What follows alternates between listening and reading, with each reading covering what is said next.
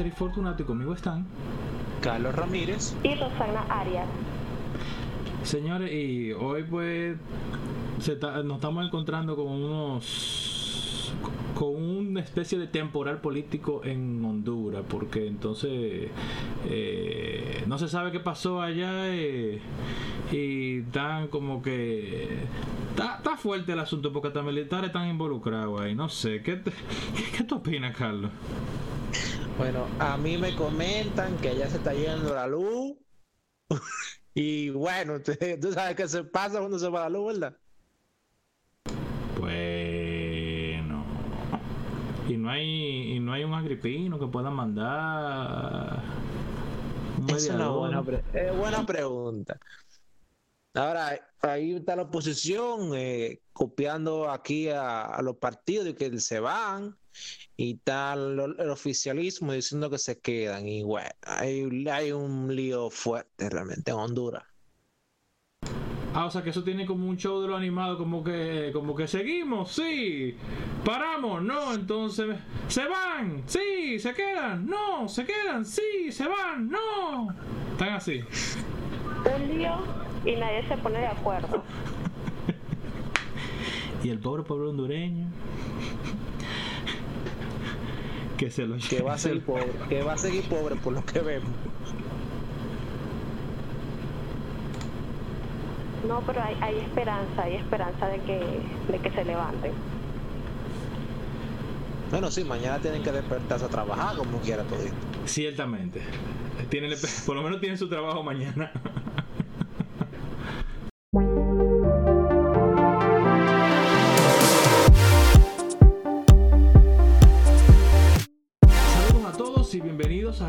2021 en el episodio anterior terminamos de analizar la propuesta de modificación que presentó la Junta Central Electoral a los actores políticos y la prensa eh, de las leyes de partidos, agrupaciones y movimientos políticos y también a la del régimen electoral.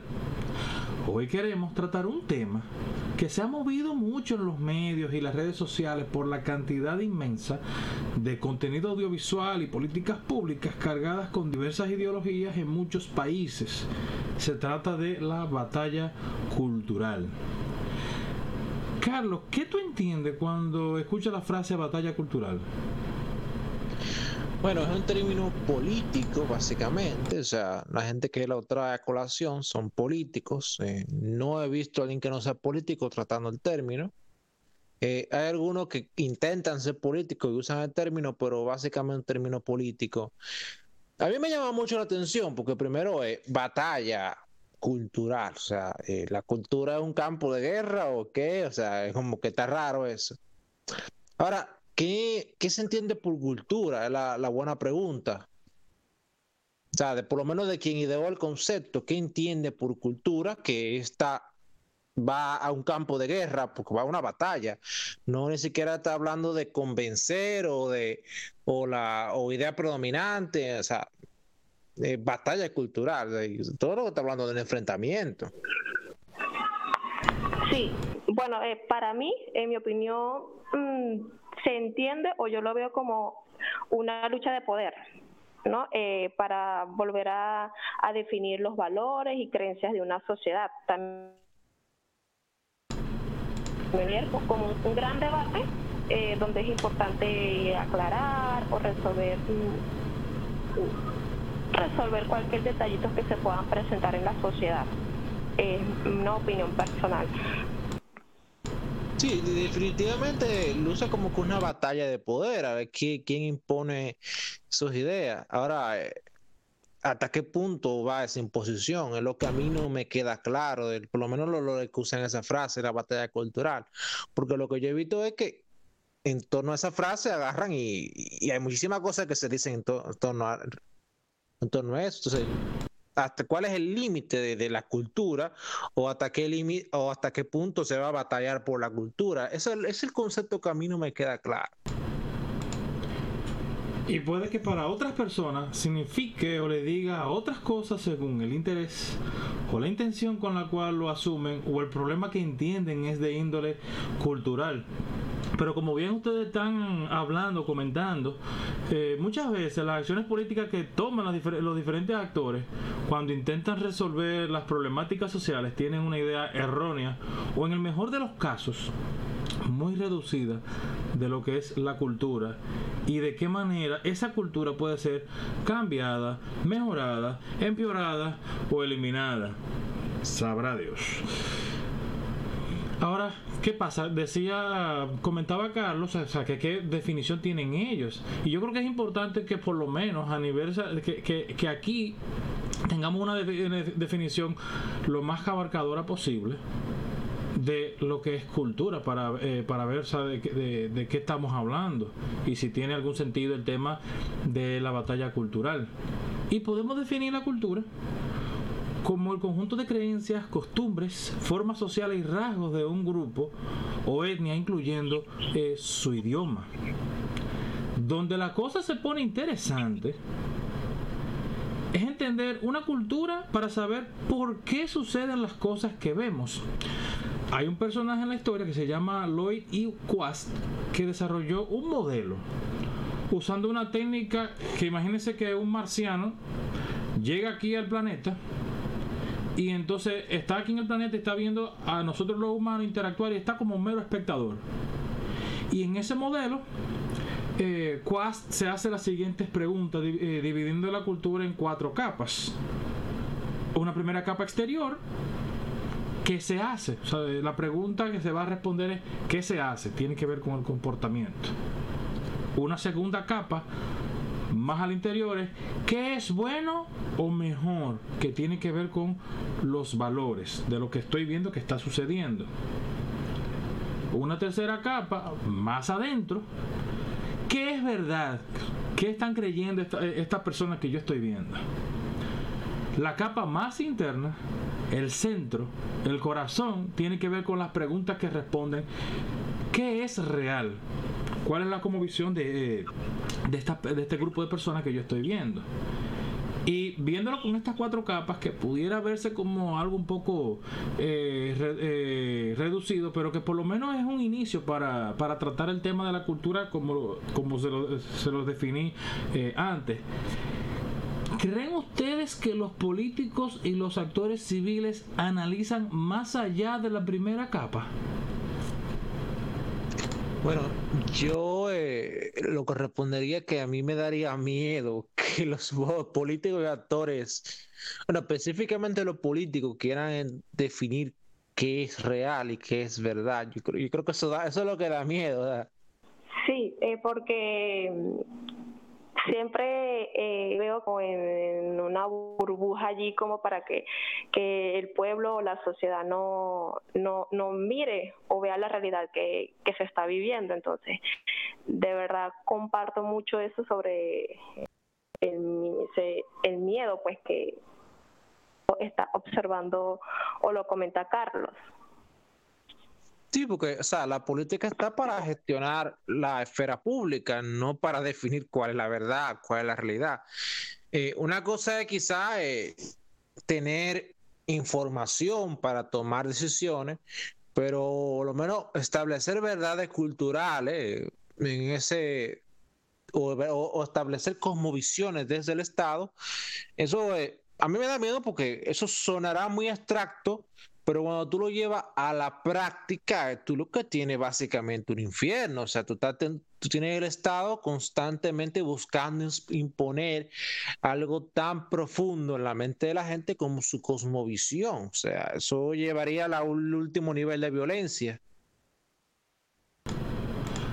Oye, Carlos, ahora que tú dices eso, si, si el centro de todo lo que fluye en una cultura tiene que ver con eso que tú dices y, lo peligroso quizás que de lo que es real, de lo que se cree, de la, de la cosmovisión.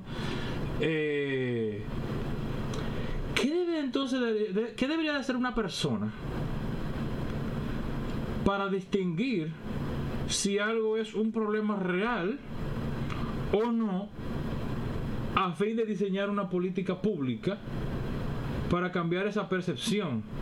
De modo que en todo caso, si hay un comportamiento que se está viendo que no es el adecuado, Eh, o sea, ¿hay algo que una persona pueda, eh, pueda o deba hacer? ¿O tiene sentido inclusive pensar en diseñar una política pública? Eh, ¿Se puede distinguir si se, o sea, si se distingue un problema real, se puede distinguir un problema real y si se distingue, se puede como que diseñar una política pública eh, en función de, de eso para cambiar esa percepción. Es una muy buena pregunta y va por varias partes. Primero, ¿qué, de, ¿qué se define como problema? Alguna gente dice, bueno, problema es lo que afecta a la mayoría, pero hay algunos problemas que no afectan a la mayoría y no dejan de ser un problema, que evidentemente de no solucionarse es un problema y una, una cosa a resolver. Y que mucha gente quizá eh, simpatice con eso, aunque no sea su problema, sí entiende que es algo que tiene que tratarse en la esfera pública. Ahora, una cosa es tú entender que algo es un problema y otra cosa es ¿qué, qué recetas tú utilizas para tratar de dirimir ese problema o solucionarlo? Y yo creo que ahí es que está una buena parte del debate. O sea, a veces mucha gente, por no tener la forma de cómo discutir eh, civilizadamente las soluciones a un problema, eh, yo creo que se pierden y están discutiendo si el problema existe o no. Yo creo que es un error gravemente.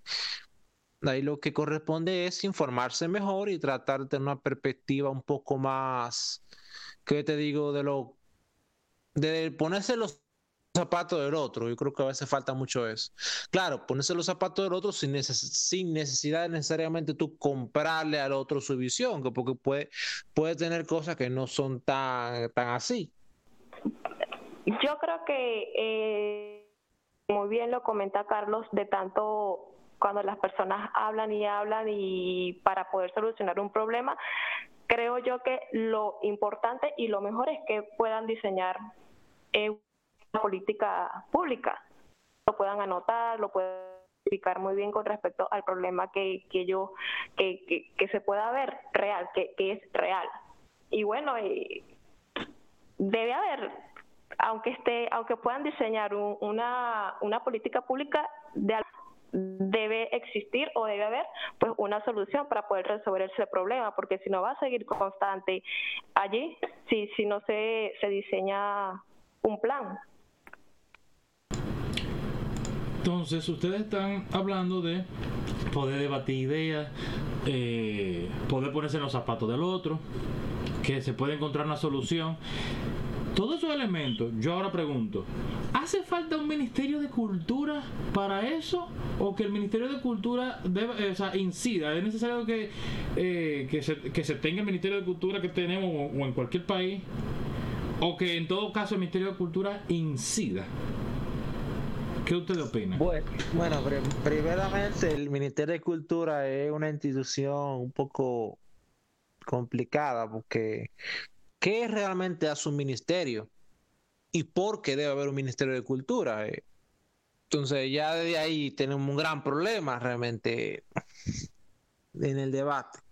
Ahora, ya pensar si el Ministerio de Cultura debe incidir en el debate público, yo creo que ahí es otro ya otro nivel yo creo que eh, la discusión civil o de, la, de los ciudadanos, la discusión social, es algo que se da en un plano paralelo a la discusión pública de, los problemas que el del Estado se deben de gestionar.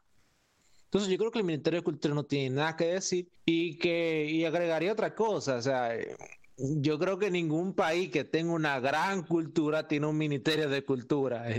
o sea, la cultura en sí, el arte, en la música, todo eso, eso sale de la gente y es generado por la gente. Entonces, ahí el gobierno planificar o gestionar eh, no tiene nada que decir. Yo lo que veo que quizás algunos países para organizar que se le dé dinero a par de museos para mantenimiento y eso tienen un Ministerio de Cultura.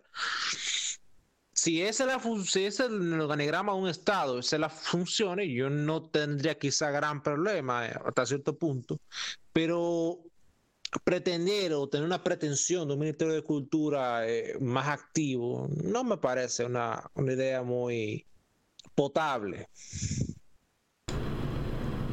Y con respecto al tema de las de, las ideas de y hasta para la misma el arte la música para todo la, y para uno saber de las o sea que, eh, cómo son las cosas y las cosmovisiones, diferentes cosmovisiones, tenemos las redes sociales que han sido eh, de mucha ayuda para difundir y que todo tipo de ideas eh, tengan un gran alcance que en, en, casos aclaran cosas que son reales y quizás en otros casos no, no aclaran tanto sino que ayudan a la confusión eh, pero al final de cuentas eh, las redes sociales ayudan para eh, difundir y dar alcance a ideas y las cosas, cómo funcionan en los órdenes tanto social, económico y político. La desventaja es que, como decía antes, que, es que es información y conocimiento que está eh, disperso de diferentes actores individuales y colectivos, etcétera. Y diría que las dos instituciones que más están ligadas al mundo de las ideas, la filosofía y el debate de ideas de la realidad, de todo lo que ocurre, de cómo pensar y por qué se piensa de una manera, son los centros de pensamiento y lo que sería la academia. Entiéndase universidades e institutos de educación superior. Pero el medio por excelencia para que esas ideas lleguen a nosotros digeribles y se queden en nuestras mentes eh, y dar más o menos forma de alguna u otra a la cosmovisión que tenemos. Es lo que por ejemplo mencionaba eh, Carlos que decía que, entendería que el Ministerio de Cultura si es solamente para la parte de la eh, de la música y todo tipo de arte pues que ok y realmente lo que nos ayuda a nosotros como que tener un criterio para algo digerible de todas las ideas es el arte en sus en su distintas manifestaciones y siete, eh, siete ramas del, del arte. ¿Qué ustedes opinan al respecto? Bueno, yo quiero acotar que yo me refería si es para darle alguna subvención o subsidio un museo para su mantenimiento. O sea, creo que para la, música y, el arte no tiene mucho que decir realmente el Ministerio de Cultura. Ahora, yo creo que la, la cultura en sí eh, es un orden espontáneo, o sea, nadie pensó la cultura así como la tenemos. Incluso, incluso los patrones que parecerían más institucionalizados la cultura es algo que surgió después. O sea, la, cultura es, algo que surge constantemente por interacción de la gente. Entonces, yo creo que siempre que tiene que darse una discusión social abierta. Mientras, mientras existe una discusión social abierta, yo creo que no debe haber problema. Yo creo que eso es lo que debemos por lo menos perseguir.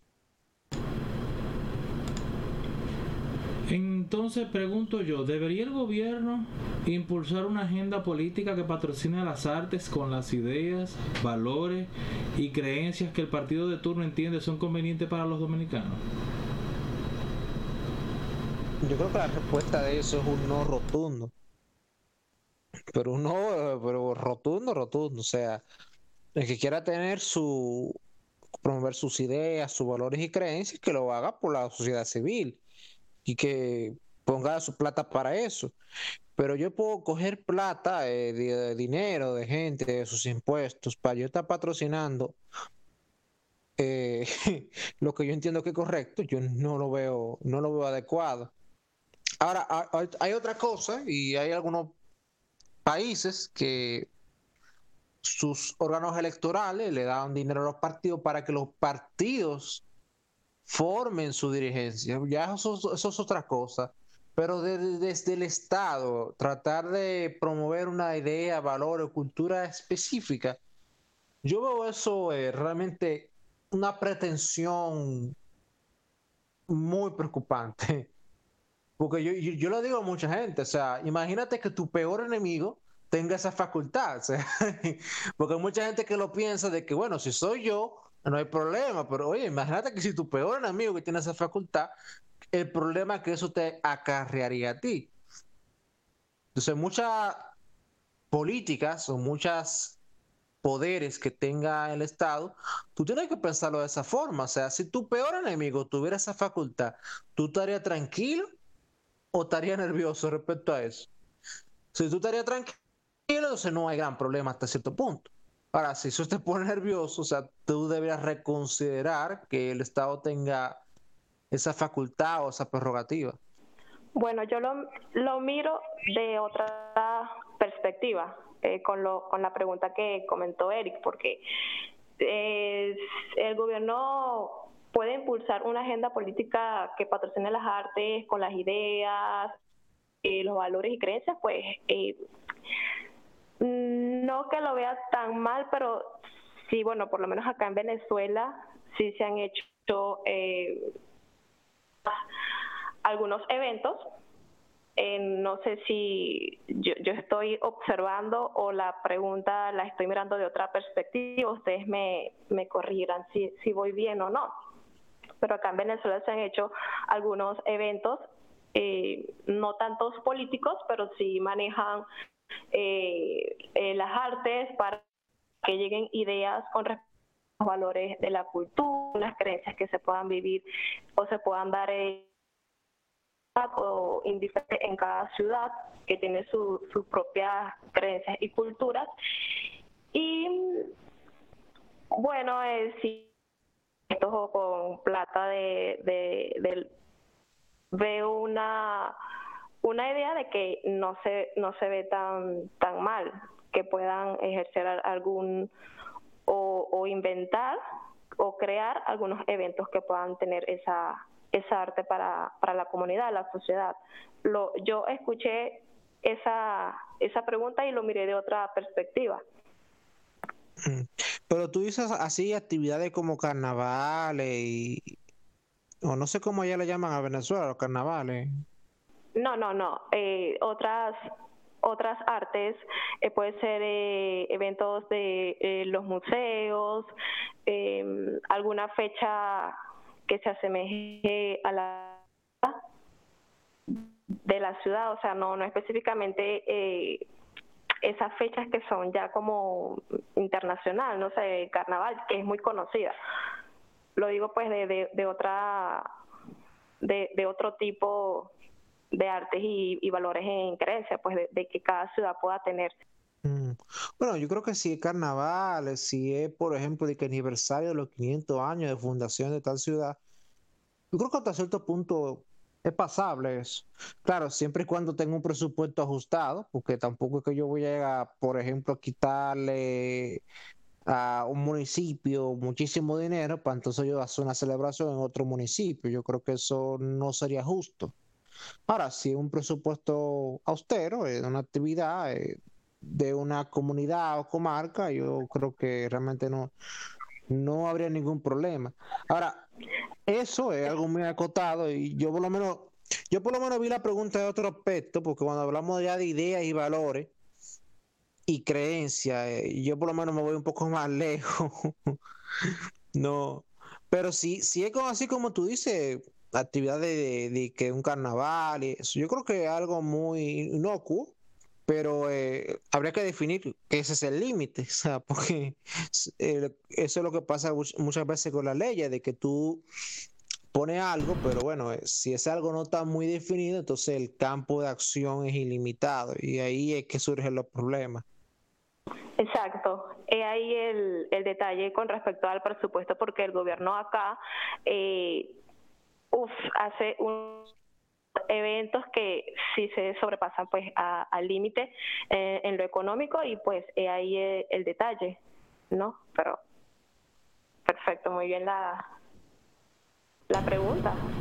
Y esas actividades cuando las hacen eh, porque parte del tema de la pregunta, parte de la, de, de la clave es, más allá de, de, que se pueda hacer, por ejemplo, promover un baile o algo, es que, por ejemplo, si hay una intención, algún mensaje específico que el partido quiere mandar con ese baile de cómo, de cómo lo trabajen, porque ahorita comienzan y hacen, por ejemplo, un revisionismo histórico y entonces en lugar de contar las cosas eh, tal cual con lo que, eh, de lo que tiene que ver con la música o el baile o tal fecha, entonces puede que le quieran meter eh, su propio interés y su propia intención con eh, lograr de que en la psiqui de la gente se le quede eh, algo que realmente no es lo que está pasando en esa ciudad o lo que pasó en esa ciudad, sino con la intención que ellos tienen. Que ya ahí sí es un poco más problemático a simplemente tú como que promover, ok, esta, esta es la música, esta es la comida de esta ciudad, en tal fecha se celebra tal tal festividad, tal logro, tal, tal triunfo, lo que sea que a nadie le molesta que uno pues, conocer de, eso y que, y que, cada quien como que se haga pues se, se adueñe de eso. Sí, en algunas ocasiones sí, sí se han sobrepasado con respecto a, a lo que mencionas de, irse por otro lado para la conveniencia, pero eh, eso también es, depende del ministerio. Si en este caso eh, lo maneja la cultura, pues eh, se enfocan en la festividad o el baile o lo comunitario que están festejando o dando. Pero eh, está como que miti miti. En algunas sí se sobrepasan, pero en otras solamente están enfocados en lo que quieren a, los oyentes, a los presentes que están en baile, sean dramatización, de todo. Y por lo que hemos conversado, y al inicio Carlos mencionaba que también lo asocia como una lucha de poder, y en la política siempre hay una lucha de, de poder, podrá sentirse como contraintuitivo y quizás hasta para algunos que eh, con buenas intenciones quieran eh, quieran tratar de lograr algo, desaprovechar como que el tener el poder político. Pero entiendo que en todo caso la mejor política pública es ponérsela fácil a la sociedad civil para que surjan los espacios eh, intelectuales y artísticos que van a complementarse el uno al otro, porque como ya les dije, eh, tú, tienes, eh, tú tienes los espacios donde se hacen los debates, donde se trabajan las ideas, pero después eso pasa mejor en la con el arte, o sea, en, el arte que eh, se hace más digerible, entonces eh, comulgan entre sí, si son totalmente compatibles, se hace ahí esa sinergia entre lo, la parte intelectual y la parte artística, se complementan el uno al otro. Eh, con poca o nula influencia de, partidos políticos, ya que de lo contrario, ¿qué va a pasar? Es muy probable que quienes quieran evitar un adoctrinamiento de cualquier bando, al no entender el proceso cultural del que hemos estado hablando y los riesgos y los peligros que hay, terminen entonces, si está tal batalla, tal lucha, tal guerra, van a estar jugando a favor del bando contrario.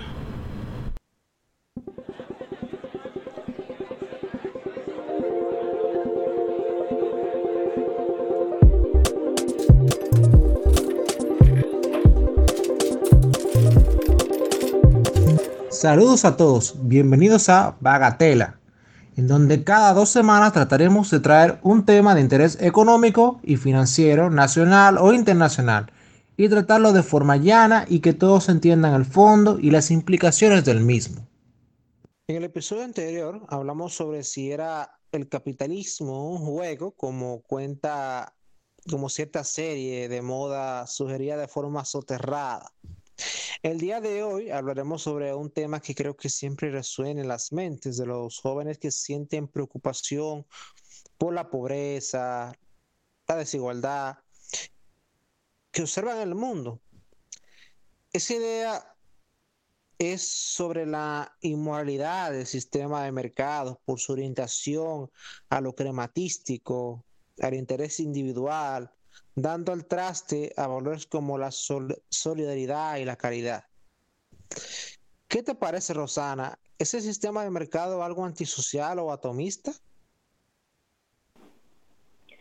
Bueno, Carlos, em, con respecto a esa pregunta, no creo que, el sistema de mercado sea algo antisocial porque eh, es como algo contrario, ¿sí? Eh, pero bueno, aquí estoy para que para escuchar todo lo que vayas a comentar para poder aprender, pero no lo veo que sea tan antisocial. Y bueno, en lo atomista veo que mm, mecánico, ¿no?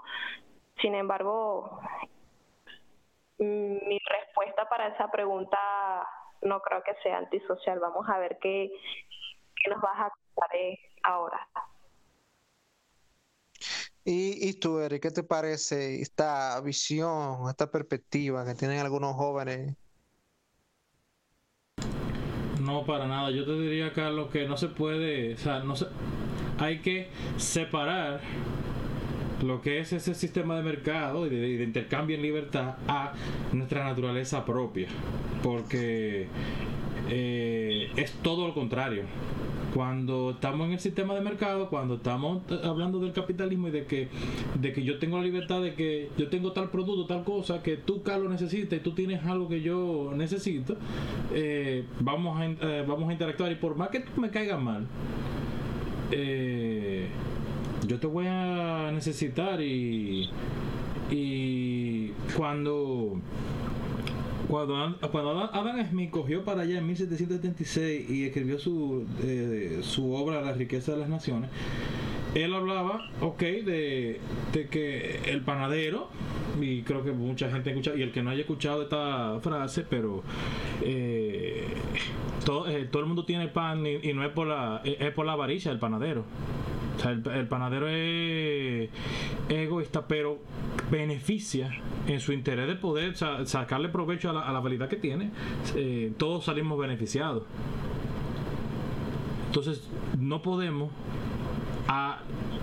es todo lo contrario. Y es todo lo contrario por el hecho de que el sistema se aprovecha y va regulando y también es mi habla de, de cómo de, eh, cómo actúa el tema de la mano invisible de que eh, de que yo por ofrecer algo y yo por tratar de sacar el mayor beneficio para mí termino beneficiando a otro y las cosas se van multiplicando los productos se van multiplicando los servicios se van multiplicando y es todo yo buscando de cómo pues yo busco mi beneficio pero termino beneficiando a otro entonces, una cosa es nuestro egoísmo y nuestro, y nuestro interés individual, y otra cosa es ese sistema de intercambio que aprovecha eso para que todos seamos beneficiados. Sí, básicamente lo que Smith resume es que el reconocimiento de mi interés personal me lleva a mí a interactuar con el otro y a favorecer. O sea, no es como que, bueno, eh, cada quien por su lado, sino que mira, eh, yo estoy viendo que ahora, mismo eh, faltan tomates aquí. Entonces, yo viendo, esa, viendo esa necesidad, yo veo una oportunidad de yo allí que venden los tomates más, más eh, que venden los tomates quizás más caros, yo llevárselo a este lugar que no hay tomate, que quizás me lo compren entonces un poco más caro, pero eh, entonces yo estaría, estaría, cobrando un diferencial, pero hay gente que lo que quería es un tomate y está dispuesta a pagarlo. Entonces, esa gente se han beneficiado. Eso es un ejemplo de, un sinnúmero de situaciones que se dan en donde la búsqueda de tu interés personal te lleva a tu interesarte por la problemática del otro. Y lo que yo sí te diría que y lo que yo sí te diría que es realmente inmoral es yo obligarte a que tú seas bueno conmigo y que a mí me obliguen a yo ser bueno contigo. Sí, eso, ahí, eso sí es inmoral. Ahora, lo primero que debemos tener claro es que el orden de mercado o las economías capitalistas, otra forma dicho, son órdenes complejos de interacciones de individuos y sus preferencias cambiantes. Pretender un enfoque único en esto He tratado de reducir todo ese orden social a una visión individual y providencialista. Es decir, este enfoque quizá por brillos de la, de la hormona de la juventud quiere supeditar toda la sociedad a su visión única que entiende es desinteresada. Esto choca en la parte de la desinteresada, ya que si existe un fin individual de ayudar a los demás, usualmente existen canales por donde ayudas, tú puedes ayudar a la gente. Pero ojo, con mucho esfuerzo, limitados recursos propios y sin generar una sensación de superioridad moral ante el otro, sino una piedad ante los necesitados y los más vulnerables. Eric, ¿Sabes qué otra diferencia tienen? Mm.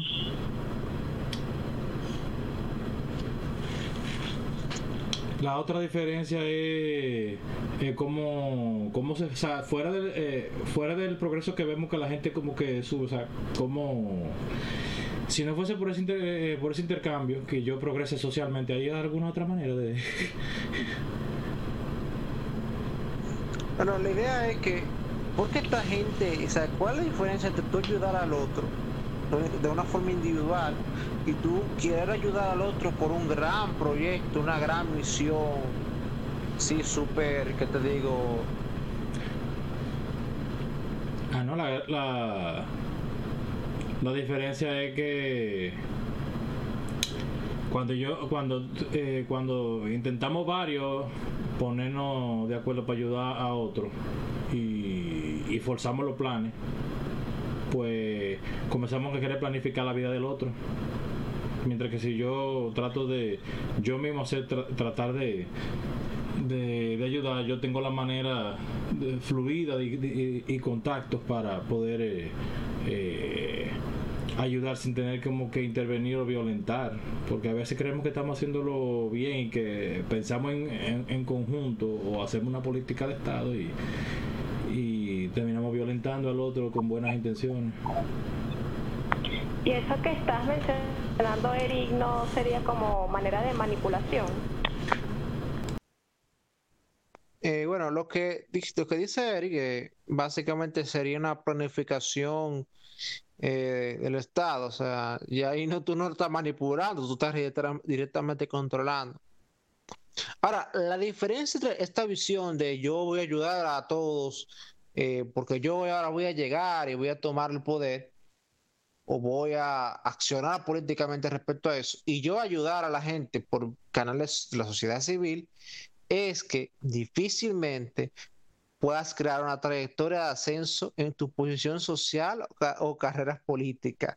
O sea, el que está ayudando al otro de forma desinteresada y atento a él como individuo, difícilmente puede agarrar y hacer una campaña electoral. Ah, yo estoy preocupado por la gente, voten por mí.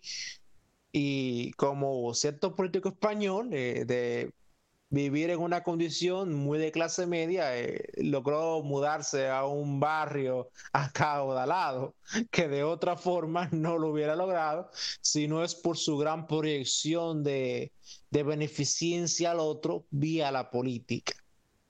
Eh, ahí que está la diferencia entre, entre esas dos visiones, de tú preocuparte, preocuparte por el otro o sea, que no tiene ningún beneficio político cuando tú realmente te preocupas, pero cuando tú tienes otro eh, motivo que no es exactamente que sea el otro eh, se beneficie, pues eh, si no tú llegas a algún lado, entonces ahí sí, ahí sí tiene por lo menos cabida política. Claro. Ahora, vámonos a la otra parte es el sistema de mercado o capitalismo algo meramente crematístico. Son las sociedades donde más fuerte está solidificado este modelo, un grupo heterogéneo, donde cada quien poco le importa lo que le pasa al prójimo. Según la encuesta global de Gallup, realizada en el año 2018, donde se evaluó la participación en voluntariado donaciones y tratos y trato extraños. Acá le doy la lista del, del, 10 al 1. El número 10, Bahrein. El noveno, Birmania. El octavo, Kenia. El séptimo, Singapur. El sexto, Reino Unido. 5, Irlanda. 4, Estados Unidos. 3, Nueva Zelanda. 2, Australia. 1, Indonesia. Ahora, fíjense, del top 10, 6 son de las economías de libre son economías de libre mercado desarrolladas, son países sumamente capitalistas, sumamente de libre mercado. En el caso de Australia, el 40% afirmó hacer voluntariado para alguna organización. En Nueva Zelanda, el 68% dice haber donado una causa. Y en Estados Unidos el 72% afirma haber ayudado a un extraño. O sea, parece como que, como que no, como que en esta sociedad donde está evidentemente solidificado el libre mercado, la gente se preocupa mucho más que lo otro. por el otro que en una sociedad que no. Ahora, en el top de 10 economías de mayor libre mercado, Singapur está en el número uno y aquí lo vemos en el, en el número 7 solidaridad. O sea, un país que, digamos que en este ranking que analiza el capitalismo, eh, sale el número uno, aquí en solidaridad y preocupación por el prójimo sale el número siete. Nueva Zelanda está en el número dos y en este ranking de solidaridad está, en el número tres. Australia 3 en el ranking de solidaridad está en el 2. Irlanda en el 5 y está en el 5. Mira qué interesante, qué coincidencia. Y Reino Unido, que está en el 7 de economías más libres, está en el 6 de sociedades más solidarias. El profesor Peter B. Smith, en un artículo del 2015 en el Journal of Cross Cultural Psychology, escribió sobre la influencia de factores sociales, económicos y culturales como la riqueza, la confianza, la desigualdad de ingresos, la corrupción percibida, el miedo, la cultura de grupo y la religión.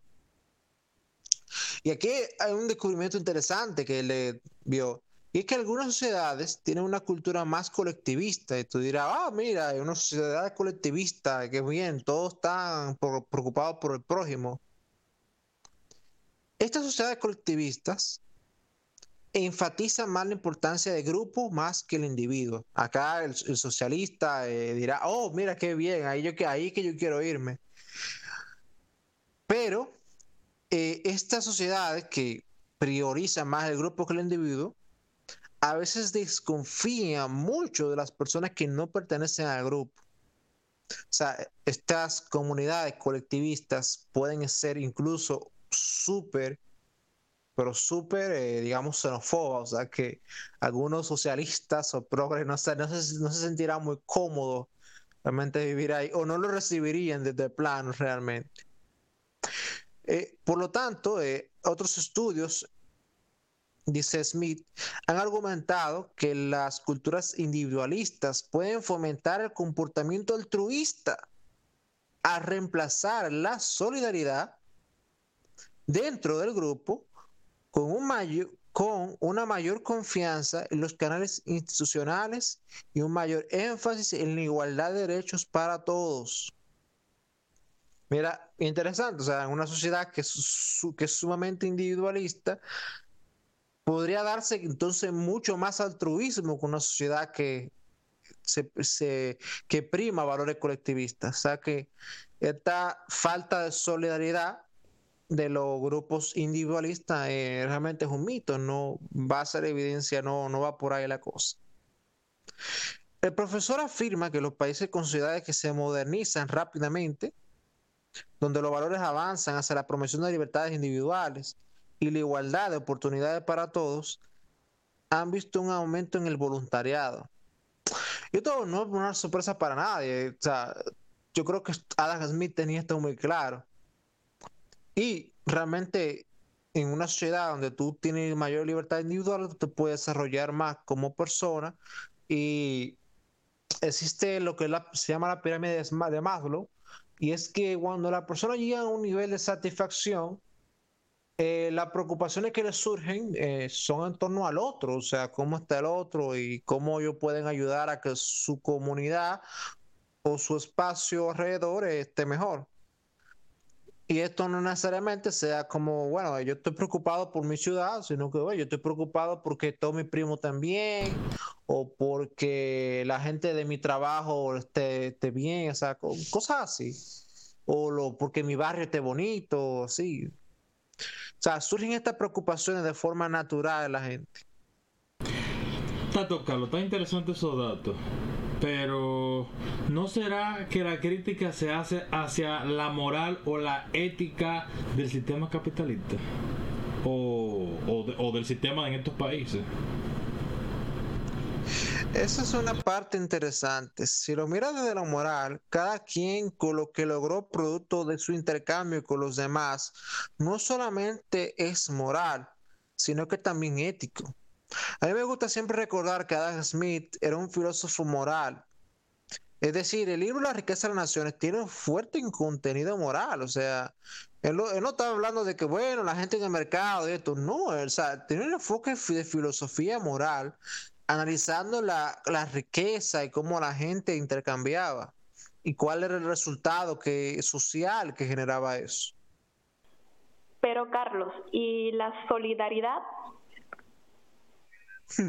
es una buena pregunta.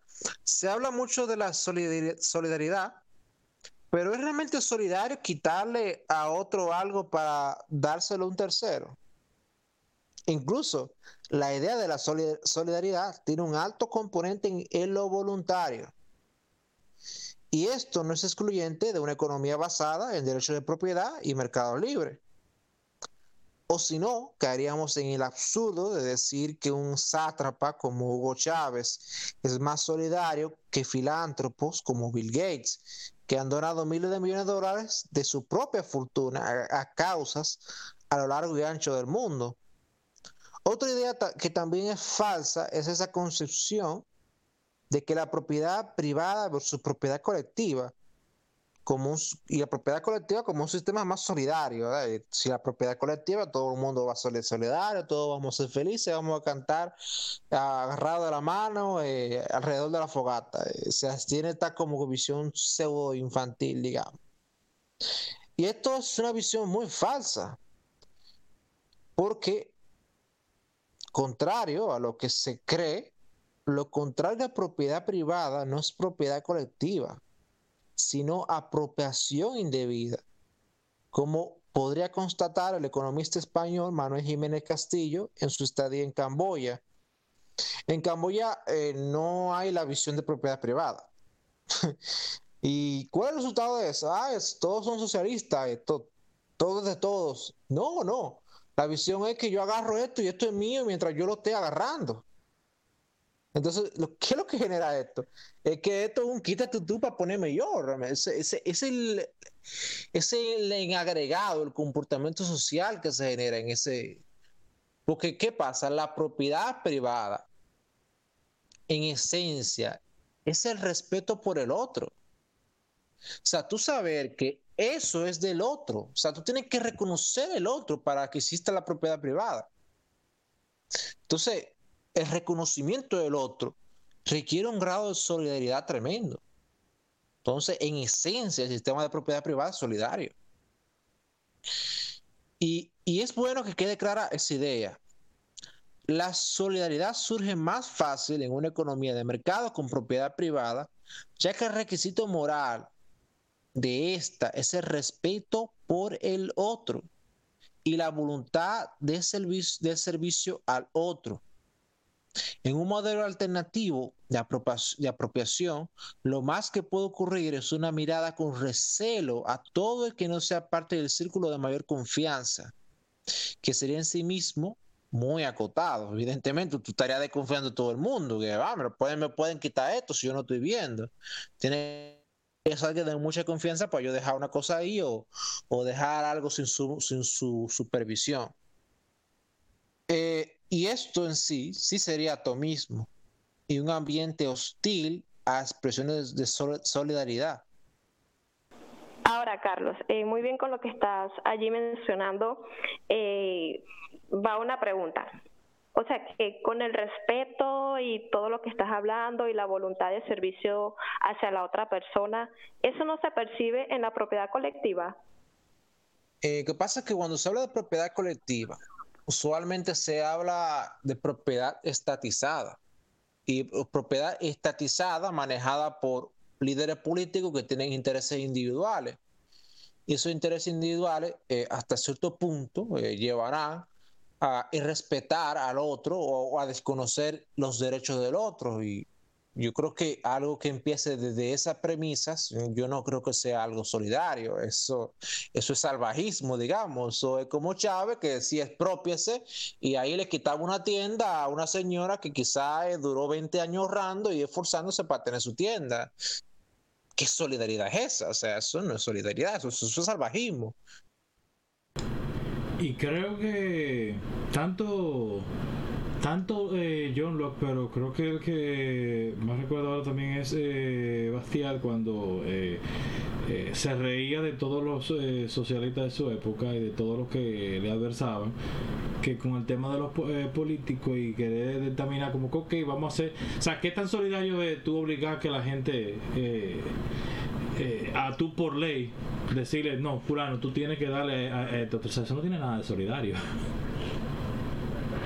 solidario tiene que ver con voluntad como tú como tú comentabas entonces no tiene nada de solidario yo obligarte a ti a darte algo exacto. Y, yo quisiera agregar algo, o sea, una cosa, o sea, cuando se habla de propiedad colectiva, se está hablando de propiedad estatizada. Cuando se está hablando de propiedad estatizada, se está hablando de que unos bienes y unos activos o unas propiedades se van a manejar por los intereses individuales de unos dirigentes políticos. No es otra cosa que está hablando. Porque hay otra teoría de eh, Eleanor, Eleanor Ostrom, que premio Nobel de Economía, de las propiedades comunales. Pero la propiedad comunal es una propiedad privada colectiva. Escuchen el término, una propiedad privada colectiva. Es algo privado que la gente decidió asociarse para manejarlo entre ellos, pero es una, es una propiedad privada de varias gente.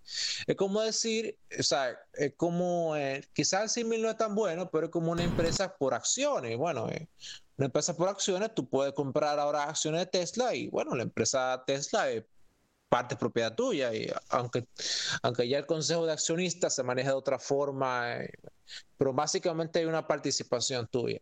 y sería algo Entonces, similar una, como una cosa, una, una cosa es una propiedad comunal, como lo define Eleanor Ostrom, que podría hasta cierta forma funcionar, pero eso es una iniciativa individual, individual de la gente que tiene esa propiedad. Estado en torno a ello quitarle al otro algo para dárselo al otro. Y una propiedad colectiva podría también considerarse si te, si compramos un terreno entre 10 y tenemos una cooperativa para administrar ese terreno. O no, ahí no cabe.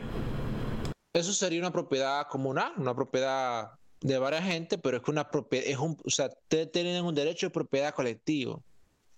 No fue que no fue que ustedes se asociaron para quitarle a alguien algo, para entonces ustedes aprovecharse de eso.